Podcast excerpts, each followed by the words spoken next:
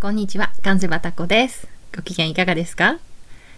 昨日の回では、あの、良いお天気で最高気温が15度ぐらいまで上がって、イースターサンデーという宗教上のお休みも重なってね、人手が多くて、オープンカーで道を走る人もたくさんいて、もう日向ぼっこにぴったりのお天気で、で、アイスクリームがよく売れてましたっていう話話をしたんですけど、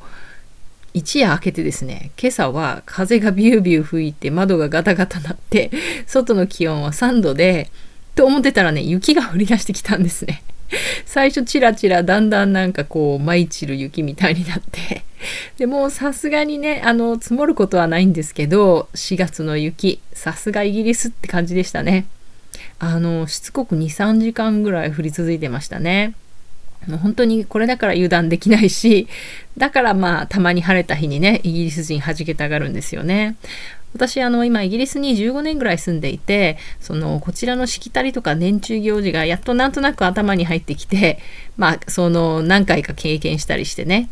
であのイースター休暇には子供を連れてエッグハントに行くんだなとか 天気が良いとイギリス人はいきなり夏服を着て弾けるんだなとかねバーベキューしてる人もいるよねとか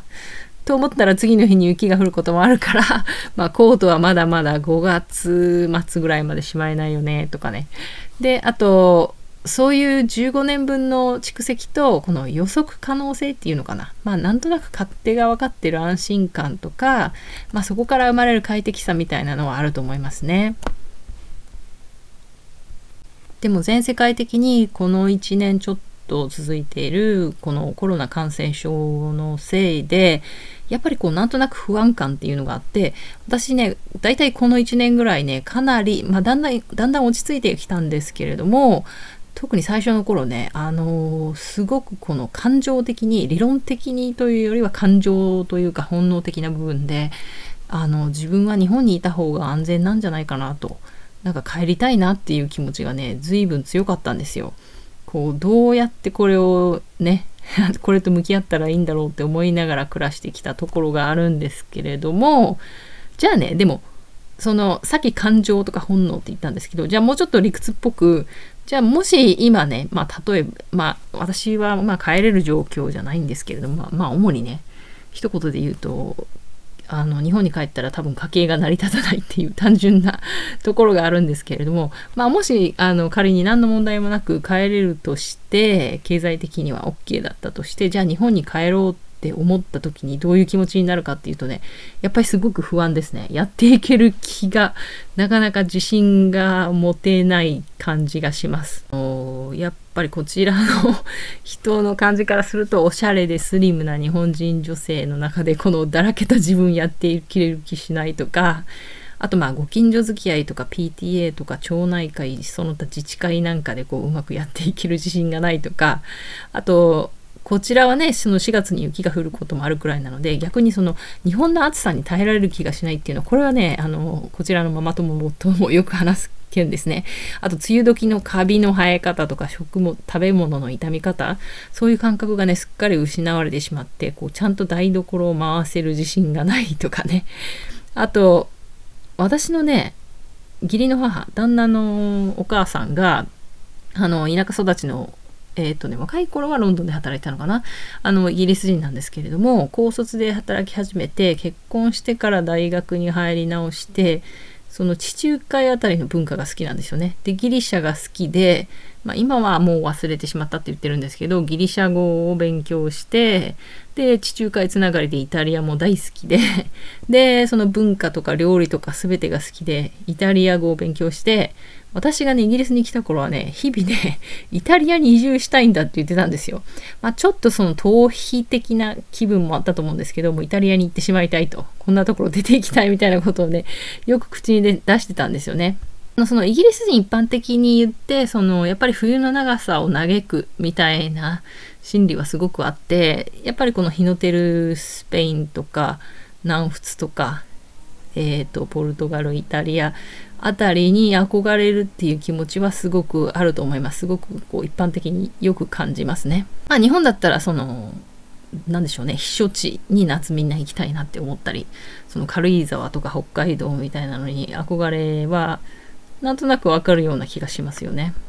でもまあ現実としてはね、あの、確かにイタリア語多少はできたとしても、その現地で本当に暮らしていくだけのレベルかっていうと難しいですし、あとね、私20代にイギリスに来て今や立派な中年になったので、思うんですけど、つくづく。あの、若い人ってね、若いだけで魅力なんですよね。見た目とかその人から放たれるこうエネルギーとか人を引きつける力とかね圧倒的にやっぱりその可愛がられてしまう何かを持ってるんだと思うんですね。あの今 YouTube とか Instagram ってやっぱりすごく若い人が活躍するのにふさわしいだふさわしい場所だと思うんですよね。こう10代20代の人って見てるだけでこう快感というかね素敵だと思うんですよ。否定できないと思います。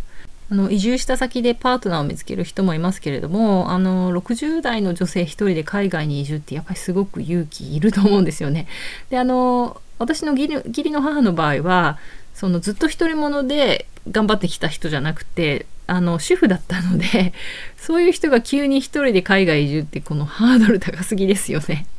であのふっとねある時からねイタリア移住をね口にしなくなったんですよね。まああの、まあ、もし本当にやるとしたらイギリスにあるそのあるありったけの財産とか家とかを処分して現金化して、まあ、新たにイタリアで住むところを探してどうするんでしょうね家財道具一から揃えるかイギリスから運送屋さんに運んでもらうかその、ね、そういう計画を持ってる30代の人がいたら「わ頑張ってねかっこいいね」って思うけど60代だったら その大富豪でもない限り大丈夫かなってやっぱり思うと思うんですよね。ただね私思うんですけどそのうちの義理の母のそのイタリアに移住したいっていう気持ちあとねなんかむしなんか古い話を蒸し返すみたいなんですけど彼女若い頃にねこのそれこそタイプライターで小説とか書いてたらしいんですよね。今でも小説のその紙の束を持っててでなんだろうな私ねなんかね余計なお世話だしそんな他人のことにね口を出してる今あったら自分のことやった方がいいと思うんですけどその彼女のイタリアに行きたかった気持ちとかあと若い頃にその小説書いてたりするようなねそういう何かその何でしょうね何とも言えないこう情熱があった。それねなんかすごい残念な気もするんですよね。何かそのあのその小説なんかあのタイあのパソコンに打ち直すんだったら私手伝いましょうか？とか言ったこともあるんですけどなんかそこまでもうそういう気持ちはないみたいでね。なんだかちょっと私残念だなって思うんですよね。で私がまあ日本に移住するとしたらそれはまあ祖国に帰るっていうことなので日本語はなんとかなると思うんだと思うんですけど その社会人として日本で生きた常識とか経験がないんですよね。例えば葬儀を出したことがない結婚式計画したことない転勤に伴う引っ越しやったことない子どもの入学式卒業式とかやったことない受験の手伝いもしたことがない。あとまあ身近な人とかが入院とか介護とか。でそういうのを自分でしなくてもこう周りの親族とかがしてるのをちょっと手伝うとかそういう経験もまあ全くないわけなんですよね。だから常識を知らないっていうやっぱり勇気がいるような気がしますね。ただまあそのさっきも言ったみたいに義理の母のその何て言うんでしょうね。こうやりたいとかいうこの無垢な気持ち。とにかくそのできるかどうかは別としてやりたいみたいな気持ちが湧いてきたらどうでしょうね。私はちょっとそれに従って何か行動してみたいなと思うタイプなんですよね。だからこうやるぞってやる時が来たらなんかね きっとやってしまうような気がします。まああのなんかね人生には上り坂と下り坂とまさかがあるって 聞いたことがあるんですけどまさかが来た時のためになんかこうなんとか行動できるだけの気力とかは持っておきたいなと思いますね。というわけでまあ何でしょうね。地味なところからあの老化を防ぐ筋トレとストレッチぐらいはしておこうかなっていうそういうまあ日常レベルで言うとそんな気持ちです。皆さんはどんな気持ちで暮らしてらっしゃるんでしょう？教えていただけたら嬉しいです。はい。では今日はこの辺で。また次回までごきげんよう。